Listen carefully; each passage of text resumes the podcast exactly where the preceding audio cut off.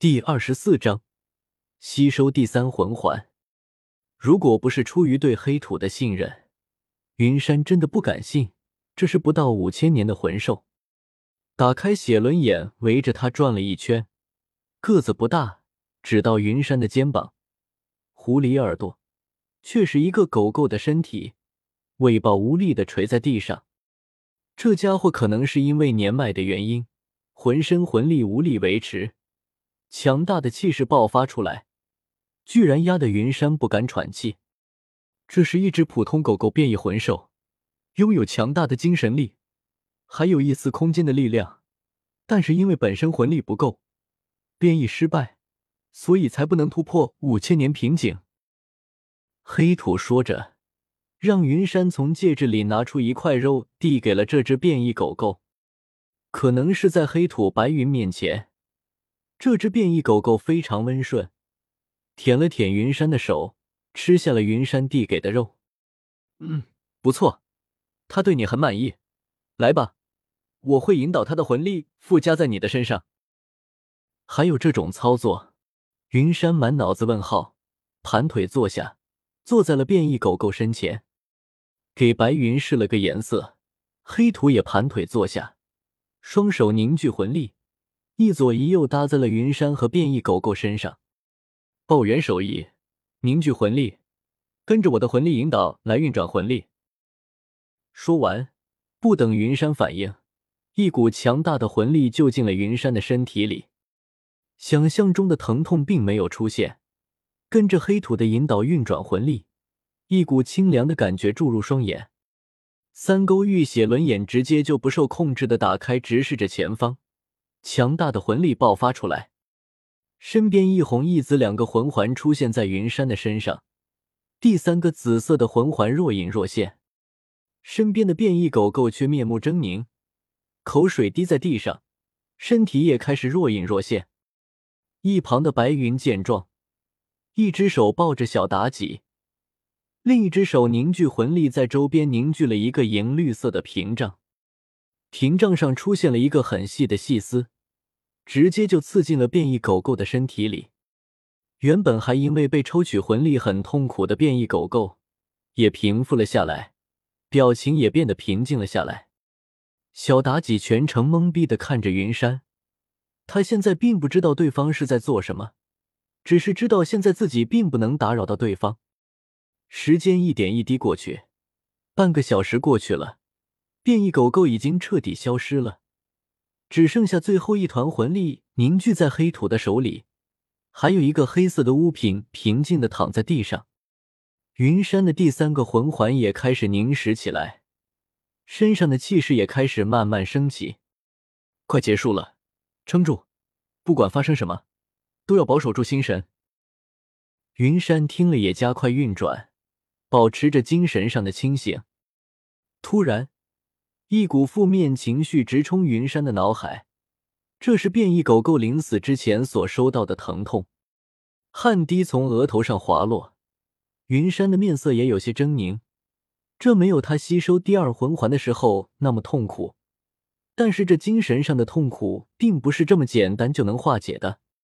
啾看着痛苦的云山，小狐狸轻声的叫了一下，抬头看向白云。见黑土站起来，白云一把把黑土拽了出来，周围银绿色的屏障变成一个光点，附在了云山的额头上。你干什么？明明可以让他很轻松的就吸收完这个魂环，你还要来这一手？是你飘了，还是老娘握不住刀了？在门外，白云一只手把黑土顶在墙上，非常生气的质问道：“哎，我知道你心疼他，我也心疼。”但是他的意愿是要在第四魂环就吸收万年的，我这是让他提前感受一下万年魂环的精神冲击罢了。你放心，不会有事的，我用量比较小，一会就好了。黑土解释着，把手搭在了白云的手上，慢慢的挣脱开。他的运气不错，一个千年魂骨，这也算是给他的一个补偿吧。哼，这可不够，我告诉你，黑土。最起码得两个魂骨，或者是你的羽毛，不然你就跟地板睡吧。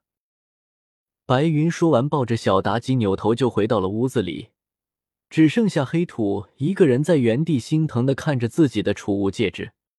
他作为四十万年魂兽，身上的每个地方都是大量的魂力凝聚的，说他浑身是宝也不为过。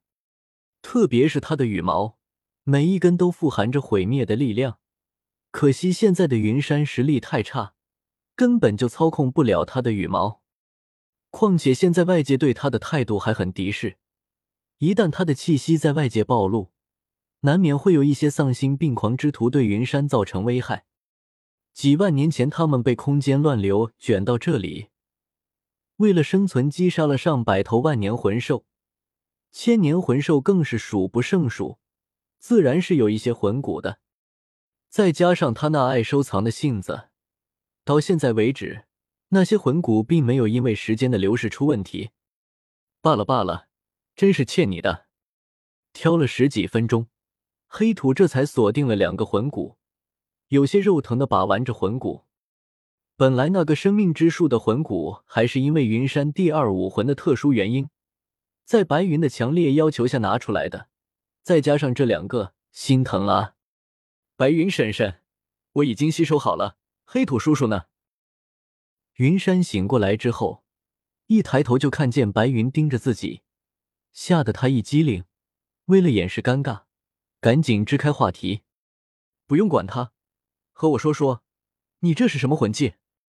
白云把手放在了云山的头上抚摸着，好奇的问道。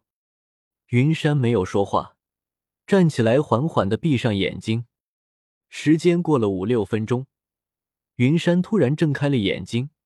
三个勾玉在眼睛里不停的转动，脚下出现了三个魂环，红、紫、紫。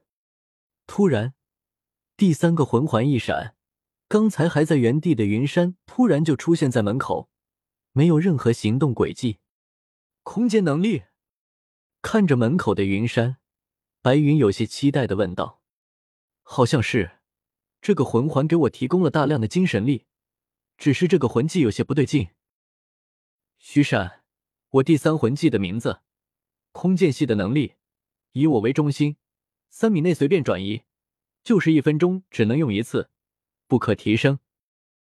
这个世界的一些设定真的就和网游一样，他的这个魂环就类似于网游里一些不可提升的技能，前期珍贵，后期鸡肋，也行，至少能出其不意。